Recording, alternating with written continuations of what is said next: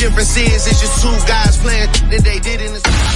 Desde Santo Domingo, Santo Domingo, HIPL 91.7 PM. La Roca, más de una estación de radio.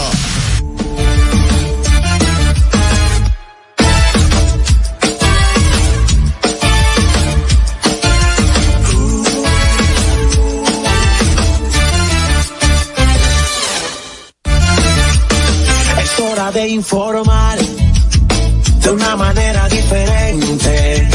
Una revista actualizada que se preocupa por orientar de verdad a su gente. Más cerca, más cerca, más cerca, más cerca, más cerca, más cerca. A nivel carrosario, más cerca. Carrosario, Hansel García, Marisol Mendoza, Vicente Bengoa y Carlos del Pozo más cerca. Hey, feliz tarde, feliz noche, bienvenido a otra entrega. A nivel carrosario más cerca, el programa 1001, 1001, este miércoles 18 de octubre, año 2023. Nosotros vamos a través de La Roca 91.7 FM, Vega TV y el canal 1027 de Optimum. También estamos en Cibao HD y Tele Duarte, como siempre feliz de poder compartir este espacio con Marisol Mendoza y don Vicente Bengoa. ¿Y ustedes chicos cómo están? Bueno, yo estoy muy bien. Eh, decirle a la gente que estamos ya en la curvita de los mil programas y hoy arrancamos con el programa mil uno. Así que esperamos que Dios y todos ustedes que nos acompañan cada tarde, cada noche, eh, lo sigan haciendo para que este, ya no es un proyecto, ya este hijo eh, de a nivel carrosario siga eh, creciendo y fortaleciéndose por todos, eh, por todos los espacios por donde se difunde. Así que hay mucha calor, hay mucho tránsito, cójalo suave, póngase repelente porque el dengue sí que está matando, no le hagan caso al ministro de Salud Pública porque realmente el que politiza el tema es él. Hola, Vicente ¿Cómo Bengoa. estamos? ¿Cómo estamos? Ya noche. Porque ya no podemos decir que es tarde noche, es ya noche. Ya la oscuridad, ya está. ah, y lo- curiosamente está oscureciendo más temprano, pero todavía el calor no se va. Hay una tormenta nueva que sea eh, Tami, si no me equivoco. Y eh, estamos aquí en el programa 101. No, uno. Mil uno, mil, Mil uno. Mil uno. Es- Hansel no está, por lo tanto, por lo tanto podemos regodearnos En el de este aquí. logro de este Mier- programa. Miércoles 18 de octubre del 2023. Así Para los es. que crean que no se llega, estamos ya en la, también en la curvita final del año. Exactamente. Cada vez fal- falta menos y lleg- Para despedir el 2023 y recordar a la gente Mm. que estamos a través de nuestras redes sociales, eh, X y, e Instagram, más cerca RD, eh, YouTube y Facebook a nivel Rosario más cerca. Esos son los canales eh, digitales por los cuales ustedes pueden sintonizarnos y también pueden accesar al canal de YouTube. Usted se suscribe, activa la campanita de las notificaciones y de verdad que usted podrá disfrutar del contenido de más cerca en el momento que usted lo considere propicio. Y también tenemos nuestro número telefónico que es el 5, el 829-556-1200, donde Madeline estará dándole apoyo a usted que quiera comunicarse con este equipo maravilloso de más cerca. Claro que sí. También, por favor, nos síganos a través de nuestras redes sociales, de X, antiguo Twitter. Ajá. Ajá. Y Instagram, en arroba más cerca RD. Por favor, denle like y suscríbanse. Y también a nuestro canal de YouTube, ro- a nivel carrosario más cerca, para que nos puedan ver siempre y, y nos sintonicen y denle su like y su dedito para arriba. Ahí que está por ahí el asunto. Su Porque las redes arriba. sociales. Ahí mira, Reina Jaques, buenas noches. Gracias, Reina, por tu sintonía. Bueno, qué bien, señores. Decir, decir que estamos pendientes a las informaciones que van a fluir de la reunión que convocó el presidente de la República esta tarde a las seis. Estamos pendientes a lo que está ocurriendo con el dengue, la evolución de esta enfermedad. Vamos a ver. Hace mucho que, que el presidente las- debió haber reaccionado. Así es, las medidas que tomará el presidente con relación a cómo enfrentar esta situación que los dominicanos hemos visto un desborde y que ya le ha costado la vida a varios ciudadanos, entre ellos también niños y adolescentes. En el comentario. La población, la población más vulnerable ante esta enfermedad endémica del país es la población niños y envejecientes. Así, que hay que cuidarse, hay que descacharrizar, hay que destruir los eh, posaderos de agua donde el mosquito Aedes aegypti eh, se cría y se multiplica en siete días, ¿verdad, Carlos? Lleva un proceso de diez días en lo que se después que ponen los huevos y estos fluyen, pero hay un detalle que me dijo un especialista de Centroamérica en el día de hoy, a través del WhatsApp, me dice, mira, los mosquitos, eh, ellos cuando depositan las hembras, depositan los huevos en recipientes, aunque el recipiente esté seco, es probable que duren un largo tiempo y cuando de nuevo fluye el agua, entonces ahí viene la reproducción de la larva. Por eso es que es tan importante que usted en su casa, en su entorno, en su patio, en las azoteas, revise de que no tengan, de que no hayan recipientes que puedan servir de reservorio, recibir agua, sobre todo esa agua limpia. Porque y nosotros que tenemos tinaco. Se reproduce en agua limpia. Si tiene tinaco, manténgalo tapado. Por eso fue tan exitosa aquella campaña de cloro untado, tanque, tapado porque tenemos una realidad social, no a todos los sectores le llega el agua, la gente almacena el agua, pero no toma la previsión de que esa agua almacenada la tape. La cisterna está rota, tiene un hoyito por un lado, revise eso, resuélvalo, porque también tenemos como ciudadanos que sumarnos a la labor de erradicar los lugares donde se multiplica y se reproduce el mosquito. Finalmente, con relación al mosquito, miren, ese insecto, aunque goza de buenas relaciones públicas, si usted lo compara, por ejemplo, con las ratas, si lo compara con las cucarachas, la gente cuando ve una rata, una cucaracha, reacciona. Sin embargo, en su entorno siente los mosquitos y no, le hace caso. Pero mire, ese insecto es uno de los insectos más asesinos y que más muertes ha provocado en la historia de la humanidad. Así que vamos a combatir no solo con fumigación, sino el lugar donde estos se multiplican y se reproducen. Así es, después de esta eh, vamos a retomar las informaciones con las de hoy. Síguenos y comparte nuestro canal de YouTube a nivel carrosario Más Cerca RD. También en Facebook, en Twitter e Instagram somos Más Cerca RD. A tu orden en nuestro WhatsApp 829-556-1200. Las de hoy. Estamos y como siempre es un inmenso placer compartirles a ustedes la actualidad informativa de República Dominicana y el mundo. Iniciamos.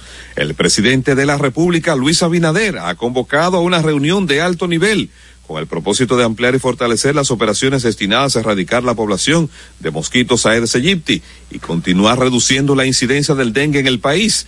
La reunión de trabajo se llevará a cabo durante este día sobre todo miércoles 18 de octubre a las seis, a partir de las seis de la tarde en el Palacio Nacional.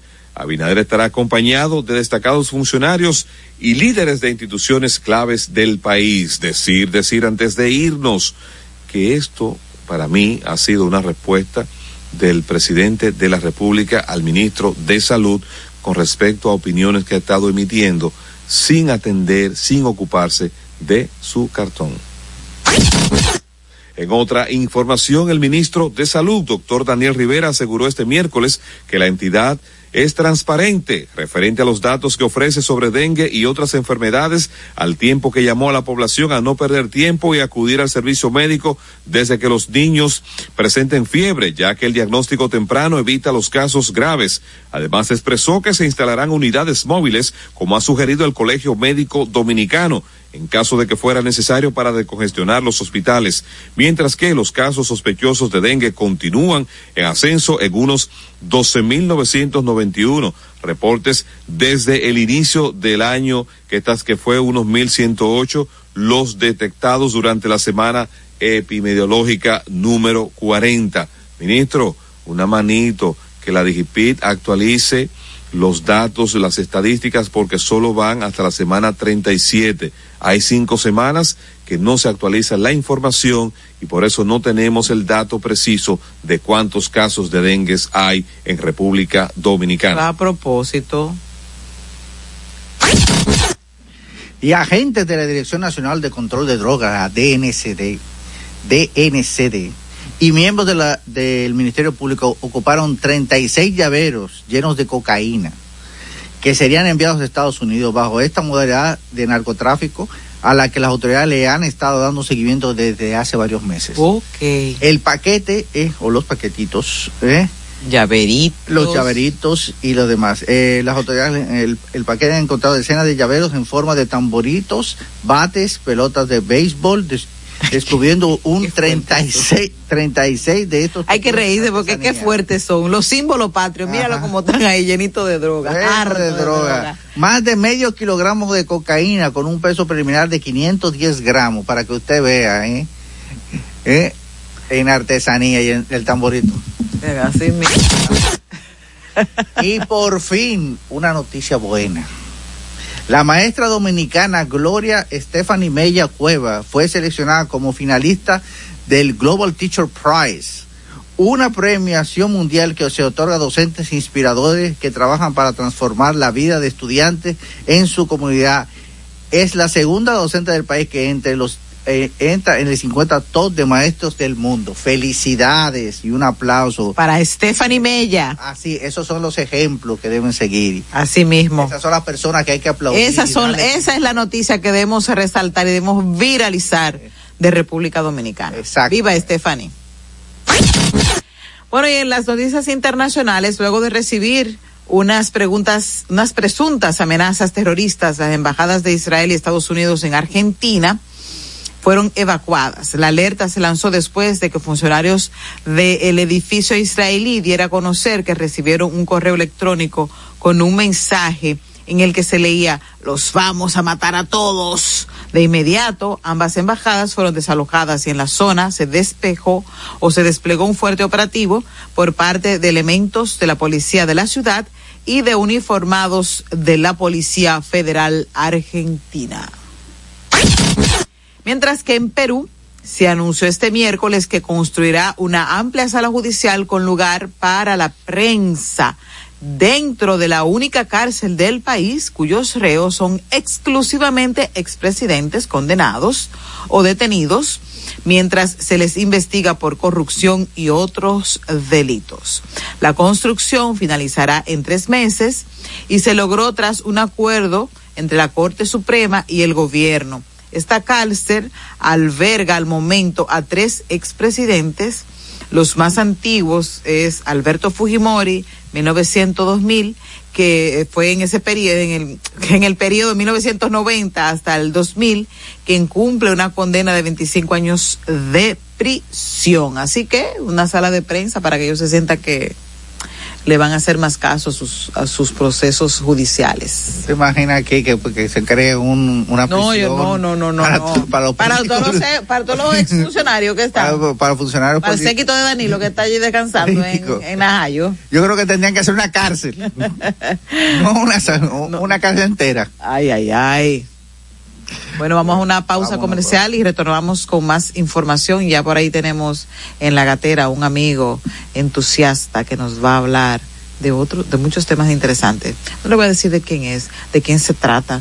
Ay, Pero tenemos una invitada especial. También. Sí, porque mira, del Ministerio de Interior y Policía tenemos a la directora de Diseño e Implementación de Políticas Preventivas de Seguridad Ciudadana. Vamos a conversar con ella a ver de qué se trata todo esto. Porque la seguridad ciudadana es parte vital y transversal a todo lo que hacemos los ciudadanos en nuestro país. bueno, al retornar. En Twitter somos Más Cerca RD. En Instagram y Facebook a nivel carrosario Más Cerca. Con Leasing Popular das un salto inteligente para que tu negocio avance. Adquiere los activos que tu empresa necesita como vehículos, flotillas, maquinarias y paneles solares mientras obtienes mayor ahorro gracias a beneficios fiscales del producto, plazo hasta 7 años para pagar, hasta 100% de financiamiento. Banco Popular, a tu lado siempre. Estamos formando una nueva Policía Nacional, con más tecnología y mejor servicio al ciudadano. Te ofrecemos seguro de salud, alimentación gratuita, formación permanente con becas acorde a tu vocación y más. Beneficios pensados para que te sientas tan protegido como tú harás sentir a los ciudadanos. Ese héroe con el que siempre soñaste puede ser tú, el agente tú. Únete a una nueva Policía Nacional. Policianacional.gov.do Conozcan a Yokairi. Yokairi estaba muy en olla. Ni para el pasaje, manita. Una tarde empezó a vender pasteles en hoja desde su casa. A los 30 días ya tenía seis locales. Y al segundo mes, sucursales en todo el país. Bendecida, cariño. De vivir en una ciénaga, compró su penthouse en la Nacaona. A solo un año, Yokairi toma sol en su yate mientras sus pasteles se venden desde Monteplata hasta la muralla china. No te lo creíste, ¿verdad? Si no te crees lo de Yokairi, ¿cómo le puedes creer a alguien que promete duplicar tus ahorros en 30 días? Si ganarte el dinero es difícil, no lo arriesgues tan fácil. Confía tu dinero a entidades supervisadas. Más información en misioncentinela.com. Superintendencia de Bancos de la República Dominicana. En el Ministerio de la Vivienda y Edificaciones hacemos mucho más que viviendas. Construimos el futuro de muchos dominicanos. Más de 3.000 viviendas entregadas. Construimos empleos y prosperidad. Construimos salud. Construimos educación. Construimos entornos amigables y sociales. Y en tan solo dos años rompimos el récord de más viviendas construidas por una institución del Estado en la historia de nuestro país. En el Ministerio de la Vivienda y Edificaciones construimos sin descanso porque estamos construyendo un mejor futuro. A nivel carrosario, Hansel García, Marisol Mendoza, Vicente Bengoa y Carlos del Pozo más cerca. Nos acercamos a quienes protagonizan el día a día más cerca de... Bueno, agradecidos de que ustedes nos honren con acompañarnos y que se sientan al igual que nosotros más cerca. Llegó el momento de conversar un poco de seguridad ciudadana, de qué se trata y nos acompaña esta noche nada más y nada menos que la directora de diseño e implementación de políticas preventivas de seguridad ciudadana. Ese nombre indica que se trata de una persona que tiene un gran compromiso porque diseñar políticas públicas eh, me imagino que debe primar un diagnóstico, un levantamiento de información, pero hay que estar preparado para eso, para que esas políticas públicas pues puedan tocar a cada uno de nosotros, ya que la seguridad ciudadana pues es transversal a todo lo que ocurre en una nación, en un país. Con nosotros Elsie López. Feliz noche, gracias por estar con nosotros más cerca. Muchísimas gracias por la oportunidad de compartir en este espacio y felicitar al espacio que ahí escuché mientras estaba tras bastidores, que ya este es el programa 1001. Así eh, es. realmente merece un reconocimiento y agradecemos eh, la oportunidad de poder conversar acerca del trabajo que venimos haciendo en el Ministerio de Interior y Policía. Elsie, acle- cuéntanos un poco cuando te- nos hablas de que diseñas e implementa las políticas de preventiva de seguridad ciudadana, ¿cuáles son los pilares que tú te enfocas o, y el ministerio para formular esas políticas públicas? Sí. En este proceso, que es nuevo para República Dominicana, porque es un área que no existía en República Dominicana, el Ministerio de Interior y Policía no tenía un área destinada para trabajar eh, las políticas de seguridad ciudadana. Entonces, eh, en este pr- primer tramo estuvimos reestructurando lo que es la estructura del Ministerio de Interior y Policía para tener eh, áreas eh, con esta responsabilidad. Eh, posterior a esto hemos estado trabajando en el rediseño, reestructuración de los procesos para definir eh, las estructuras programáticas tanto del Ministerio de Interior y Policía como de la parte articulada que se necesita para responder a los diferentes factores de riesgo de inseguridad ciudadana, pues sabemos que es multifactorial y multidimensional. Sí, Elsie, por favor, si nos podría explicar exactamente a cuando se habla de seguridad ciudadana, ¿A qué, ¿A qué se está refiriendo cuando se, cuando se utiliza este término de forma profesional? Porque hay personas que pueden estar eh, confundidas o, o ampliadas porque entendían el tema de seguridad en general. Bueno, la seguridad ciudadana eh, es en sentido general todos los aspectos que tienen que ver con la seguridad humana.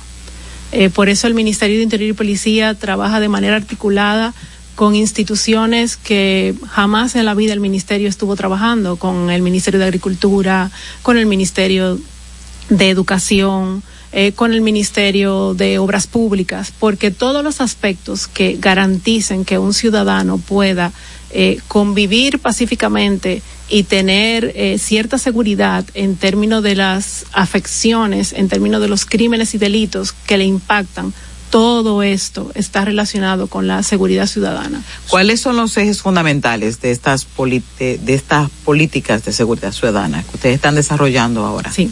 La Estrategia Nacional Integral de Seguridad Ciudadana tiene cuatro ejes sustentados en las dos grandes demandas ciudadanas que son la convivencia pacífica y la mitigación y prevención de crímenes y delitos. La, y la convivencia pacífica la hemos sustentado en el desarrollo de las infraestructuras estatales en los territorios, que haya presencia y calidad de servicio en los territorios que impactamos con las políticas de seguridad ciudadana, que haya seguridad medioambiental y bienestar social. Y la parte de la mitigación y prevención de crímenes y delitos nos hemos enfocado en desarrollar la educación, la proyección vocacional y la inserción social positiva.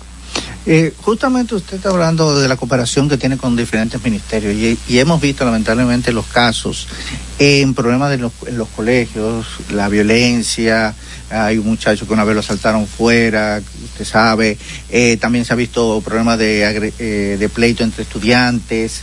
Y el tema medioambiental, el problema de, estos grupos de estudiantes que han sido afectados por pesticidas en eh, diferentes localidades. ¿Qué, es lo- que el gobierno, cuál, cuáles son las políticas de seguridad ciudadana en esos aspectos?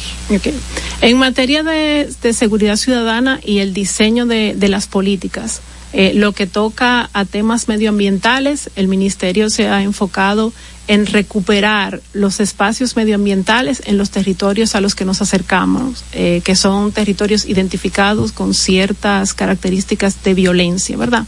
Entonces, eh, ahí nosotros nos hemos concentrado en la recuperación de los espacios públicos, en la recuperación de los espacios medioambientales, en que las estructuras y las instituciones del Estado que rinden un servicio en ese territorio, pues eh, puedan eh, ofrecer la calidad que necesitan esos ciudadanos. Eh, con relación al, a las violencias, por ejemplo, en las escuelas, el ministerio ha estado trabajando mucho para aumentar la dotación de la policía escolar. Por un lado, por el tema de mitigar y prevenir crímenes y delitos en el entorno escolar.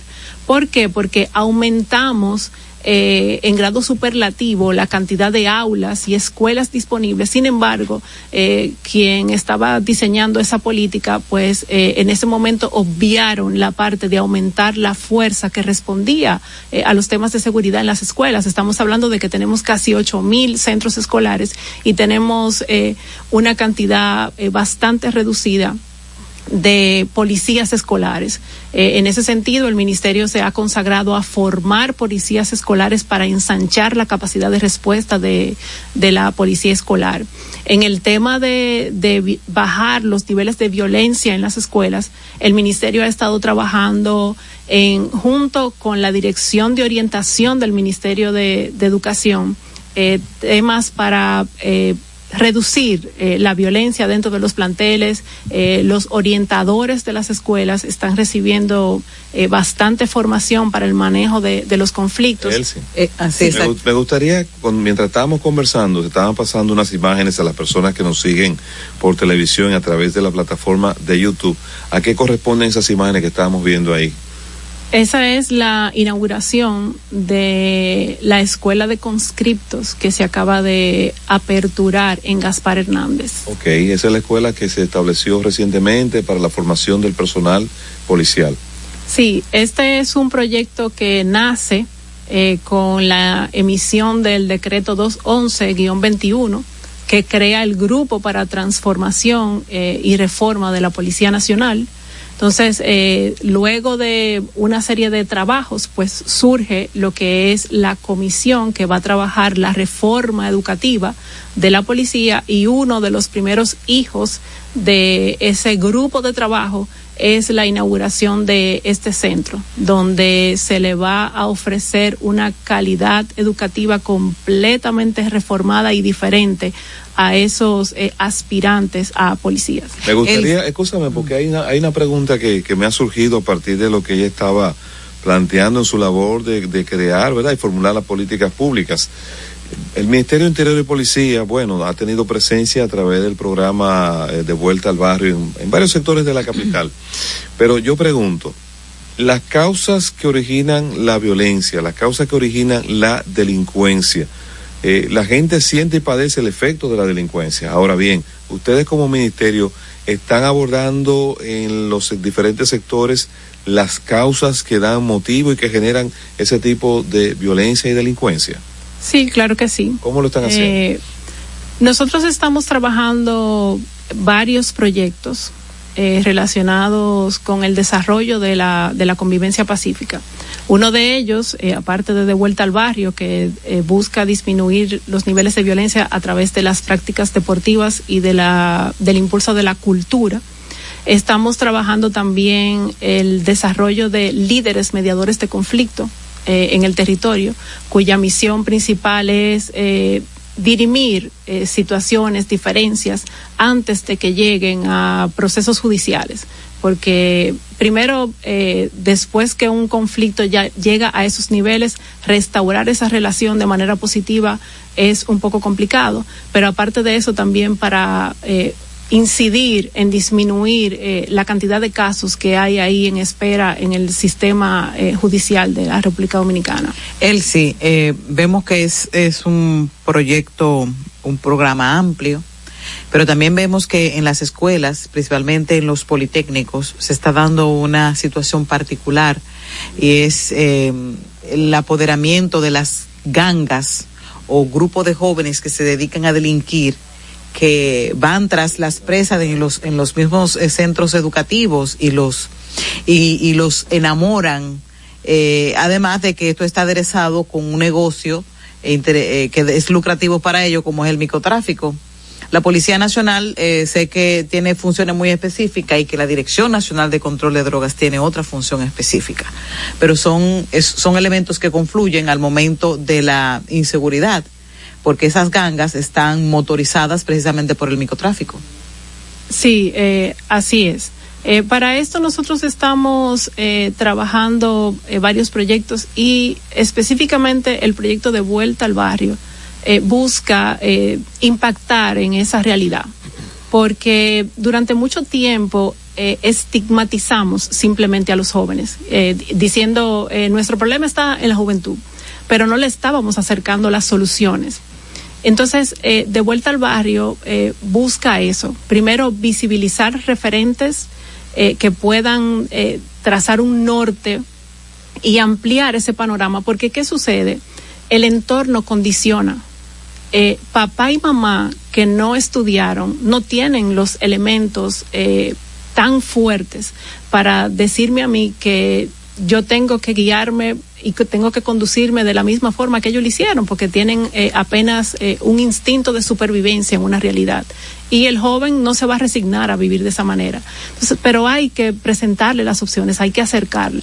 Otra cosa que nosotros estamos haciendo es potenciando eh, la orientación vocacional.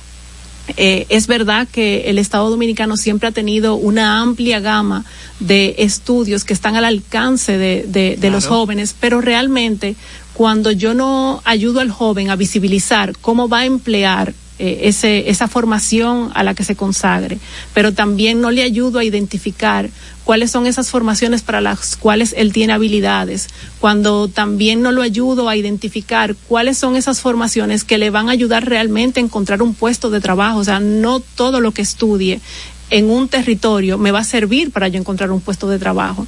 Entonces, las políticas que mm. se estaban implementando estaban muy dispersas. Había muchas políticas, hay muchos programas, las instituciones tienen muchas iniciativas. Sin embargo, eh, estábamos carentes de que sean aplicadas de forma integral para resolver eh, problemas desde las causas raíces hasta los síntomas, pero también territorializarla, que las instituciones vayan de manera integral a atender los diferentes factores en cada uno de los tramos de las situaciones de inseguridad ciudadana. Quiero hacerte una pregunta, Elsie, y te advierto que estás en tu derecho de llamar a un abogado antes de responder.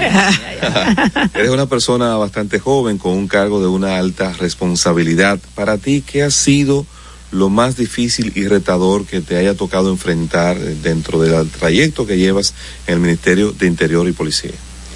Este, el reto más grande que nosotros hemos tenido en sentido general como gestión de gobierno y específicamente en la seguridad ciudadana es poder articular, porque el Estado eh, o la forma de gestión que teníamos hasta ahora mismo del Estado dominicano no contempla la parte de la articulación eh, pasamos primero de tener una cultura trujillista donde todo se decidía en palacio, luego pasamos a tener una cultura donde habían algunas personas que tenían, que gozaban de ciertas libertades para tomar ciertas decisiones y ahora estamos en un proceso de transición en términos de gestión gubernamental, donde los actores tienen que articular para poder dar resultados eficientes en las políticas públicas y en las demandas ciudadanas. Ese ha sido uno de los principales retos, pero la verdad es que hemos avanzado bastante. Eh, hicimos una mancomunidad desde que eh, asumimos el cargo con el Ministerio de Economía, Planificación y Desarrollo y ellos a su vez con la Dirección General de Presupuesto y por primera vez eh, en República Dominicana en el año 2023 nos sentamos nueve instituciones a definir todos los aspectos que vamos a trabajar esas nueve instituciones en conjunto en materia de seguridad ciudadana en el año 2024. Sí, estas eh, políticas de seguridad ciudadana no son políticas que lo pueda aplicar en un solo periodo de gobierno, obviamente. Estas son eh, las políticas como la que, la que tú has descrito, son políticas que se toman tiempo, inclusive políticas que los resultados tú puedes eh, medirlo en un tiempo muy, muy largo, muy largo. Eh, sobre y sobre todo por, también por un problema de percepción, porque a pesar de, todo lo que se quiera hacer, la población sigue teniendo una percepción de mucha inseguridad, ¿eh? sobre todo entre la criminalidad, el narcotráfico. Pero también lo hemos visto por el problema vial, lo hemos visto por el problema que te digo, por ejemplo, el de, el de la contaminación eh, de, de, los niños, y se siente a veces desprotegida. ¿eh? ¿Cómo ustedes planean de que, de que se sigan en curso estas políticas que se están implementando? Eh, miren, y llegar a concientizar sobre toda la población. Claro, mire, lo primero es que nosotros hemos estado trabajando a dos tiempos. Eh, hemos estado trabajando la parte estratégica, que es eh, la mayoría de las cosas de las que hemos hablado aquí, pero también nosotros hemos ido haciendo lo que podemos hacer con las herramientas que están disponibles. Eso es muy importante que la población lo sepa. O sea, no nos estamos enfocando solamente en la parte estratégica y que va a redimir resultados eh, en el largo periodo, sino que también hemos estado trabajando con lo que tenemos a mano. Pero eh, justo eh, a nivel de, procedimiento, les hablaba al inicio de, de la entrevista, que a nivel de la estructura organizacional del ministerio sufrió cambios de modo que ya de forma permanente tiene que haber eh, un equipo responsable de diseñar lo que son las políticas. Hay procedimientos descritos dentro del Ministerio de, Interior y Policía, hay demandas que en función de, de las responsabilidades que tienen los cargos. Lo segundo es que se está trabajando eh, en este proceso de, de mancomunidad con el Ministerio de Economía, Planificación y Desarrollo y con la Dirección General de Presupuesto dentro del el ciclo que hay de manera recurrente en el Estado dominicano para definir las estructuras programáticas, se han incluido eh, esos procesos de definir cuáles son los factores de riesgo de seguridad ciudadana y cómo se van a abordar de manera articulada eh, eh, por todas las instituciones que responden a los factores de riesgo. De modo que hemos estado eh, introduciendo también lo que son los métodos de trabajo para que esto trascienda cualquier gestión gubernamental. Pues gracias, Elsie López, directora de diseño de políticas preventivas de la seguridad ciudadana del Ministerio de Interior y Policía, con quien hemos conversado sobre todo ese gran plan para que República Dominicana se perciba y se sienta segura. Así que gracias, Elsie. Muchísimas gracias a ustedes eh, por la oportunidad de conversar sobre lo que hacemos en el Ministerio de Interior y Policía. Para nosotros ha sido todo un honor. Gracias. Vamos a una pausa y retornamos con más contenido de más cerca. En Twitter somos Más Cerca RD. En Instagram y Facebook a nivel carrosario Más Cerca.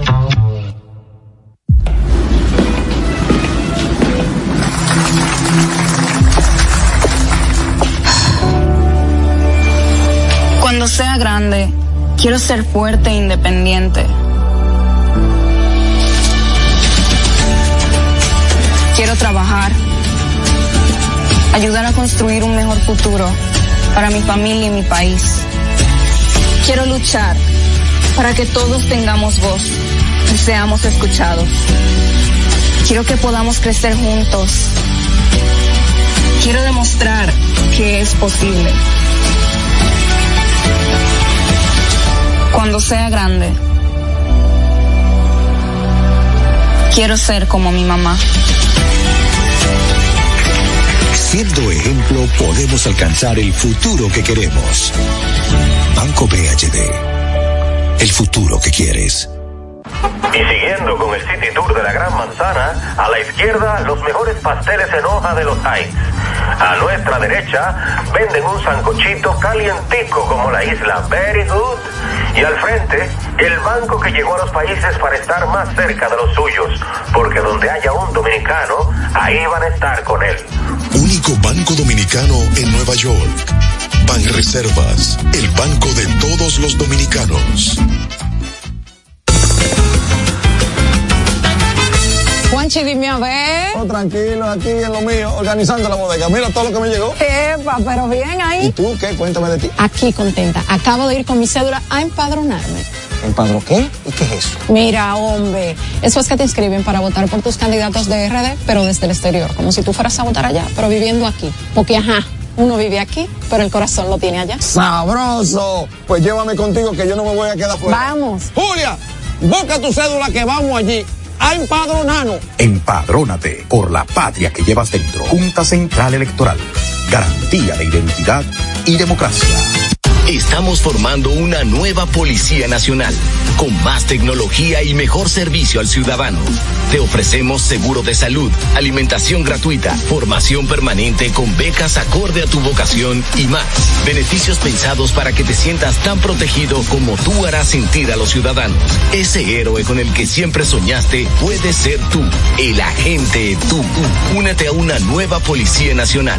Policianacional.gov.do A nivel carrosario, Hansel García, Marisol Mendoza, Vicente Bengoa y Carlos del Pozo más cerca.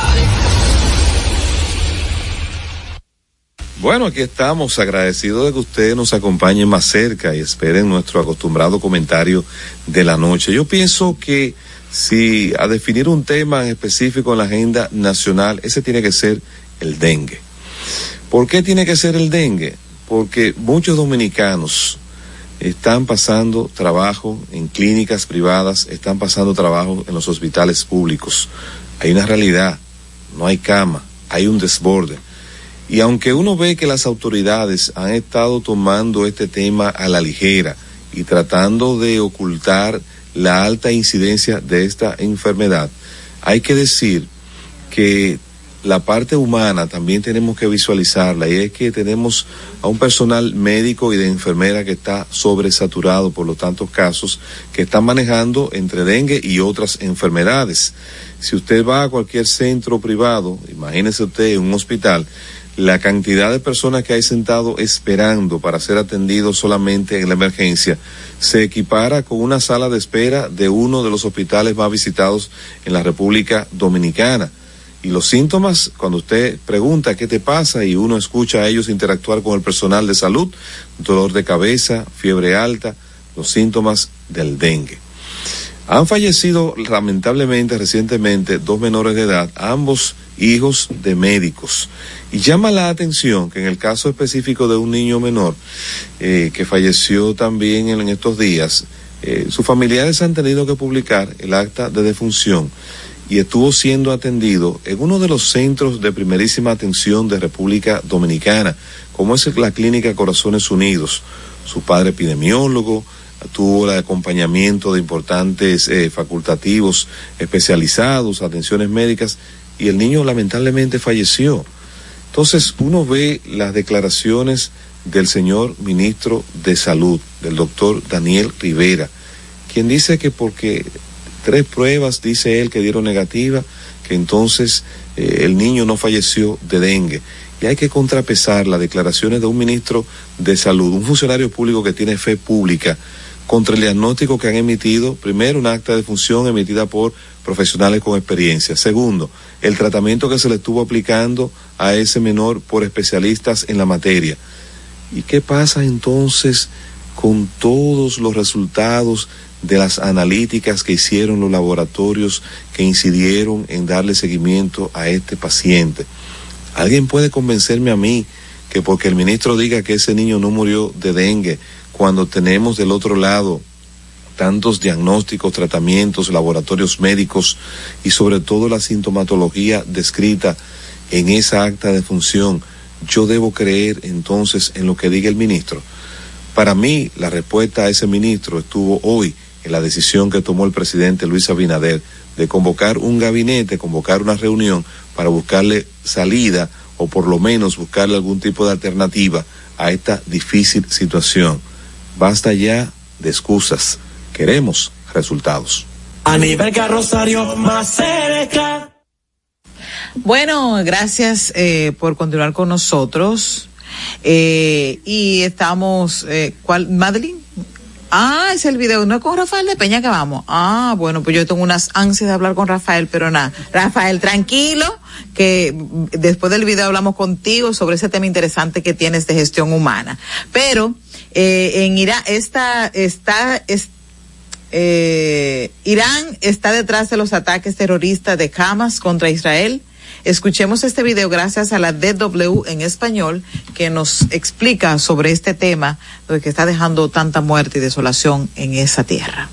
¿Está Irán detrás de los brutales ataques terroristas de Hamas contra Israel? Hasta ahora no hay pruebas de que Teherán haya tenido una participación directa en la planificación de los ataques. Muchos observadores, sin embargo, apuntan al rol de Irán como patrocinador desde hace muchos años de grupos extremistas en Oriente Medio, como Hamas o la milicia chiita Hezbollah en el Líbano. La acusación es que Hamas no podría haberse vuelto nunca tan poderosa sin Irán. Y el gobierno iraní también es visto con recelo por su papel en la guerra de Ucrania, ya que apoya militarmente a Rusia con el envío de drones kamikaze. Y aunque no se puede hablar de una participación directa de Irán en los ataques de Hamas, al menos por ahora, está claro que Teherán es un actor clave en las tensiones regionales y globales, por su marcada rivalidad con Occidente. En Twitter somos Más Cerca RD. En Instagram y Facebook a nivel carrosario Más Cerca. Las mejores atenciones las encuentras en Malecon 12 Bar and Grill. Ven y disfruta del sabor de las mejores carnes al carbón natural, mariscos frescos, cócteles y tragos. Malecon 12 Bar and Grill, abiertos desde las 4 de la tarde de lunes a domingo. Visítanos, estamos ubicados en la avenida George Washington, esquina perimetral oeste, número 12, Santo Domingo. Para reservaciones 809 533-0478. Las mejores atenciones. Male con 12 Bar Grill. Estamos formando una nueva Policía Nacional, con más tecnología y mejor servicio al ciudadano. Te ofrecemos seguro de salud, alimentación gratuita, formación permanente con becas acorde a tu vocación y más. Beneficios pensados para que te sientas tan protegido como tú harás sentir a los ciudadanos. Ese héroe con el que siempre soñaste puede ser tú, el agente tú. Únete a una nueva Policía Nacional. Policíanacional.gov.do Aquí, allí, pa' nuestra gente, con tu subagente, popular presente, puesto pa' servir, puesto pa' la gente, con tu subagente, popular presente. Paga la tarjeta en el local de la vecina, recarga tu saldo en el colmado de allá arriba. El préstamo que tengo lo pago aquí en la esquina, ese dinerito en la tienda se retira. Pa' retirar FT, pa' recargar tu cel, pa' que puedas recibir tu remesa también. Aquí, allí. Subagente Popular, puesto para nuestra gente. Popular presente. Y siguiendo con el City Tour de la Gran Manzana, a la izquierda los mejores pasteles en hoja de los Heights. A nuestra derecha venden un sancochito calientico como la isla Very Good. Y al frente, el banco que llegó a los países para estar más cerca de los suyos, porque donde haya un dominicano, ahí van a estar con él. Único banco dominicano en Nueva York. Banreservas, el banco de todos los dominicanos. A nivel Carrosario, Hansel García, Marisol Mendoza, Vicente Bengoa y Carlos del Pozo más cerca. Y volvemos con más cerca y con nuestro experto en gestión humana y nuestro querido amigo Rafael de Peña. Claro. Rafael, placer tenerte aquí. Y con el tema planes de sucesión y el impacto en la continuidad de productividad en las empresas. Planes de sucesión, ¿con qué se come eso? Ante todo, darle gracias a Dios y, y al equipo por darme el honor ¿verdad? de estar compartiendo con ustedes temas de gestión humana, que son los temas que nos apasionan. Planes de sucesión, fíjense, eh, uno de los principales inconvenientes que tienen las empresas hoy en día es que tienen en una posición de liderazgo un colaborador que hasta se convierte en muchas ocasiones hasta la persona de confianza del empleador o del dueño de la empresa. Y de repente el colaborador por H o por R toma la decisión o de irse de la empresa o es promovido de la posición en la que él está o se jubila y no hay una persona que ocupe esa posición de liderazgo porque la empresa no tiene un plan de sucesión. ¿Y qué es un plan de sucesión? El plan de sucesión es un proceso estratégico que algunas empresas, acompañadas por gestión humana, establecen que consiste en identificar, preparar y desarrollar los sustitutos que van a reemplazar a aquellos colaboradores que están en posiciones clave de liderazgo. El objetivo es, como, como dice eh, el nombre de, de nuestra eh, ponencia en el día de hoy, es garantizar la continuidad de la productividad laboral, porque cuando tengo una persona clave en un puesto de liderazgo clave y lo retiro de ese puesto, tengo que garantizar que la persona que va a ocupar el puesto pueda seguir teniendo el desempeño óptimo y por ende la empresa siga con la productividad, que es lo que todas las organizaciones buscan. Rafael, disculpa, ¿y eso no crea un poco de recelo en- entre los colaboradores? Porque tal vez ellos están pensando, pero yo estoy re- entrando a mi reemplazo. Puede ser, puede ser. Aunque muchas veces, Vicente, los planes de sucesión ocurren cuando hay una promoción. Por, ejemplo- por ejemplo, lo que, lo que se pretende o que pretende la empresa es que haya un backup, una persona que en el momento de que ese colaborador ascienda o sea promovido en el puesto de trabajo o toma una decisión de emprender un negocio o se jubile, porque hay personas que se jubilan, que toman la decisión de retirarse del, de, de su ejercicio laboral o que emprenda un proyecto fuera del país, entonces hay que tener la garantía de que hay una persona. Por eso las empresas deben de tener ese backup. De hecho, recientemente me ocurrió que en una empresa que asesoro, una supervisora del área comercial muy buena toma la decisión de renunciar al puesto porque quiere dedicarle tiempo a su carrera. Entonces, el tiempo laboral no le permite dedicarle tiempo a su carrera y adivinen que no hay un reemplazo para ella y ahora hay un corre-corre para buscar esa candidata idónea, porque déjenme contarle algo, no solamente tiene que ver con esa persona que tiene las competencias, sino también hay un cúmulo de conocimiento, el tema de la cultura. Cuando tenemos un empleado que lo vamos preparando, que ya trabaja en la empresa, él tiene ya una experiencia, una cultura, una metodología de hacer el trabajo, que lo que hay que hacer es solamente una pequeña transición. Por eso es importante el establecimiento de ese proceso. Rafael, hay un aspecto, bueno, es mucho más profundo y esta noche quizás no nos dé tiempo a abordarlo, porque está también el plan de continuidad de negocios que establece que las empresas puedan seguir operando más allá de cualquier contingencia. Pero Correcto. Dentro del tema tan interesante que has traído esta noche, como siempre, ese plan de continuidad, ¿y qué pasa para esa pequeña o mediana empresa? que de repente el capital humano que tiene es limitado, pero se le presenta un accidente, fallece por un infarto, fallece un accidente de tránsito. ¿Deben las pequeñas y medianas empresas pensar en eso? Correcto, es una excelente pregunta, como siempre brillante, Carlos. Fíjate, pensamos, ven acá, pero mi empresa es pequeña, lo que, tengo son 12, 14, 20 empleados. Yo tengo que pensar en eso. La respuesta es que sí. Una de las propuestas que hacemos como consultores es que establezcamos que los roles de liderazgo, entre ellos, todos puedan tener cross-training o, dicho en español, que cada supervisor pueda ocupar las posiciones de supervisión de los otros supervisores. Porque puede ser que mañana el tema no sea que esa persona fallezca o renuncie, puede ser que haya una, una persona que tenga una licencia médica. Entonces, ¿quién va a cubrir esa posición? Bueno, ese supervisor que sí tuvo la oportunidad de hacer un acompañamiento en el puesto de trabajo por el supervisor que ocupa la posición. Imaginemos que tengo un supervisor de administración y uno del área comercial.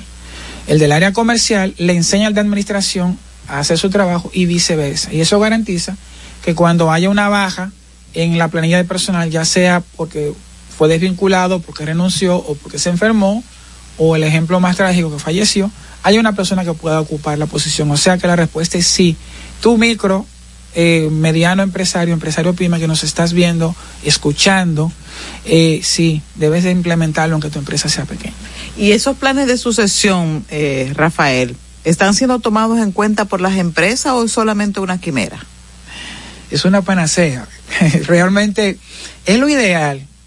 Muchas empresas no lo toman en cuenta, Marisol. Realmente no. Y por eso hoy quiero hacer un llamado bien intencional a las empresas de que lo hagan muchos empresarios se circunscriben única y exclusivamente a trabajar reclutamiento, selección, evaluación del personal, el tema de darle seguimiento a la ejecución de trabajo, todo eso es importante, la capacitación es importante, pero parte precisamente de los planes de sucesión es el proceso de desarrollo, porque el plan de sucesión incluye un plan de desarrollo.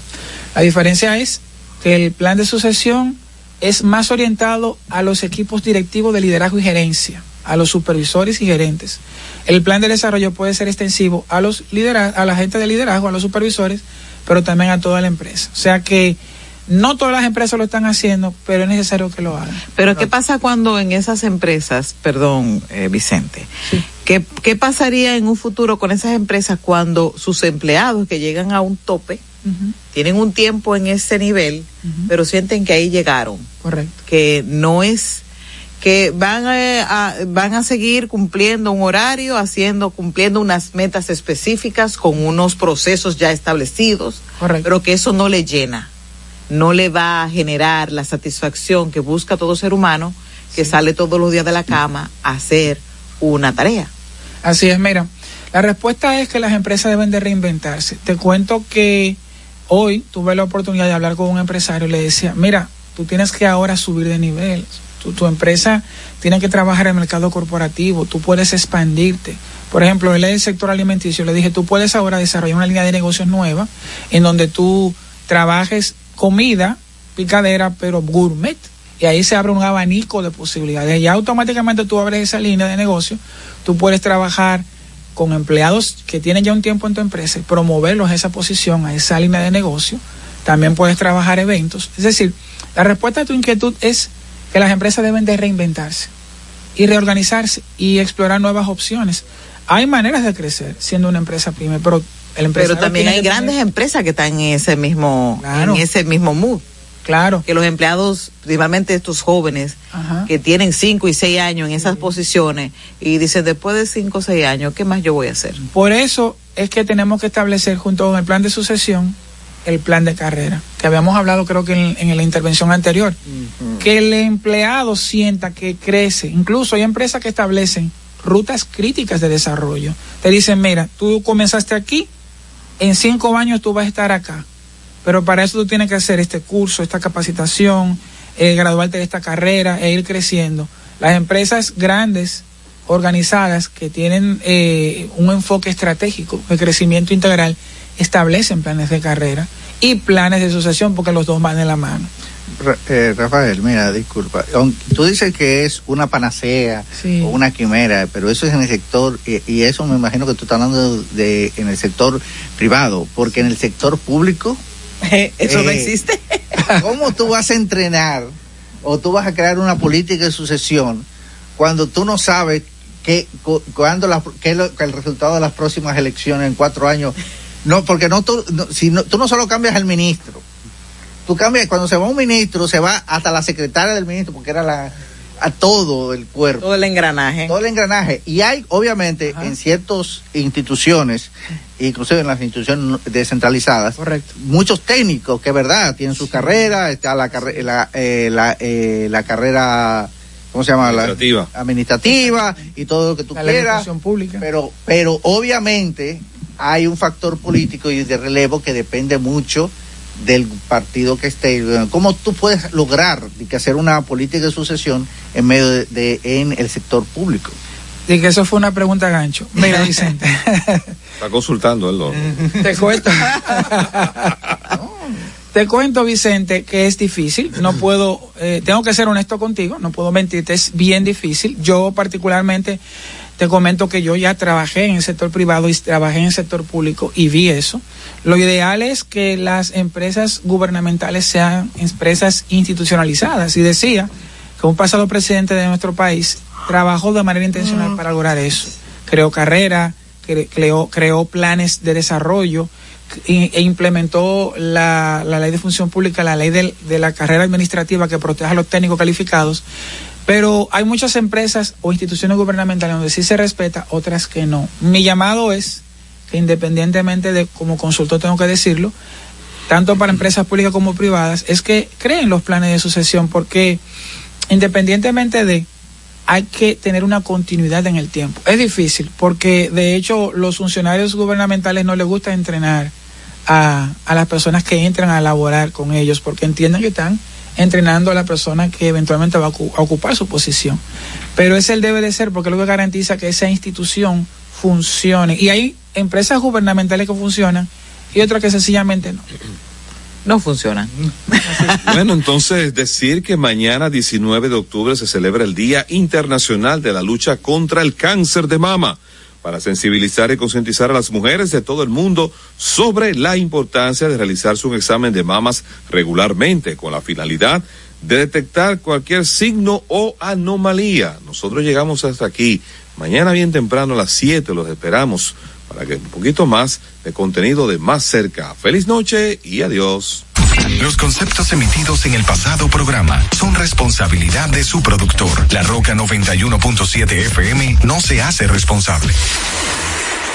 Desde Santo Domingo, Santo Domingo, HIPL 91.7 FM. La Roca, más que una estación de radio. Para este miércoles, Si aciertas con el combo de Supermas, te ganas. 317 millones. Si combinas los 6 del loto con el Supermas, te ganas. 217 millones. Si combinas los 6 del loto con el más, te ganas. 117 millones. Y si solo aciertas los 6 del loto, te ganas. 17 millones. Para este miércoles, 317 millones. Busca en leisa.com las 19 formas de ganar con el Supermas. Leisa, tu única loto, la fábrica de millonarios. Uniformes Batiza, única tienda con todo tipo de uniformes en existencia y por encargos. 42 años siendo líderes en el mercado dominicano, en la venta al detalle y al por mayor de uniformes tradicionales y personalizados, bordado, serigrafía y sublimación. Visítanos en cualquiera de nuestras sucursales en Santo Domingo, Avenida Mella, Naco y Punta Cana. Síguenos en las redes sociales, arroba Uniformes Batiza, tu imagen corporativa en manos de expertos. Uniformes Batiza. Vive la esencia de la música.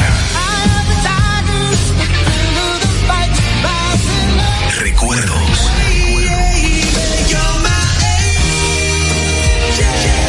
Emociones. La pulpa. Cada domingo, 12 del mediodía, por La Roca 917. Presentado por Coopro Servicios, apoyando tus sueños. En Coopro Servicios seguimos apoyando tus sueños. Ese vehículo que tanto deseas, adquiérelo con las mejores condiciones y tasas del mercado. En Coopro Servicios te aprobamos tu préstamo en una hora y puedes salir montado el mismo día, con seguro incluido sin intereses. No esperes más. Busca más información en nuestras redes sociales como Coopro Servicios RD o llamando al 809-472-0777 o vía WhatsApp al 809-472-0777. Habla con uno de nuestros representantes. Coopro Servicios, apoyando tus sueños. Desde Santo Domingo, Santo Domingo, HIPL 91.7 PM. La Roca, más que una estación de radio. Yeah. Yeah. What I said. I'd rather be famous instead. I let all that get to my head. I don't care. I paint the town red. I said what I said. I'd rather be famous instead. I let all that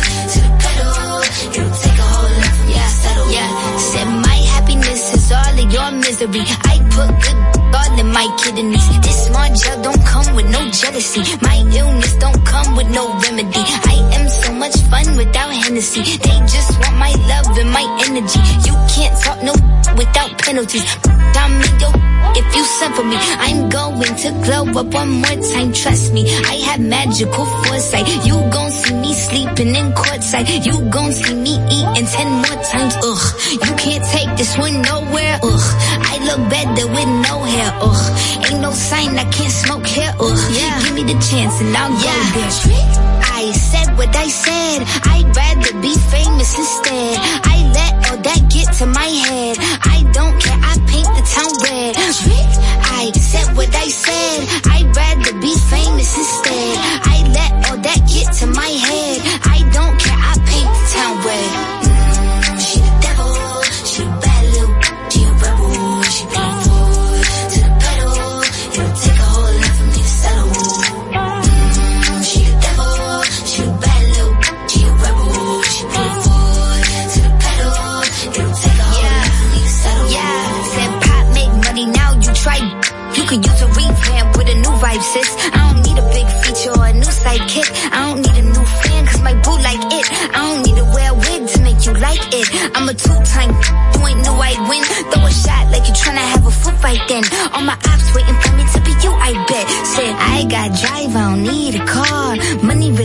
That we fiending for. I'm doing things they ain't seen before.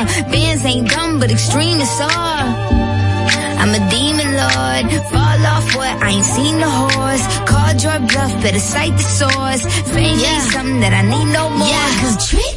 I said what I said. I'd rather be famous instead. I let all that get to my head. I don't care. I paint the town red. Trick. I said what I said. I'd rather be famous instead. I let all that get to my head. I don't care. I paint the town red.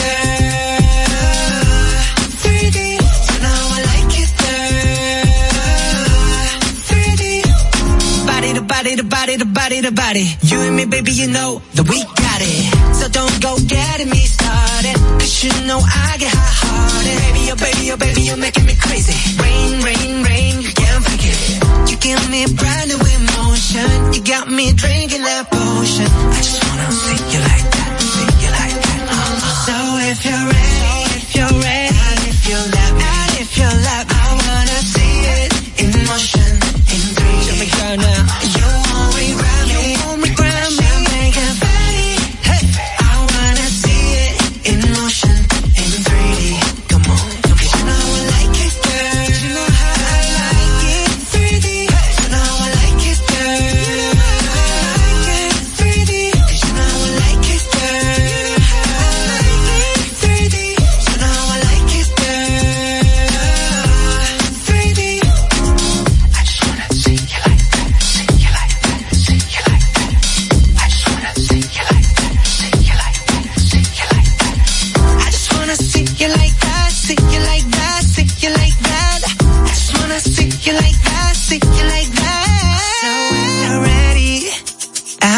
and if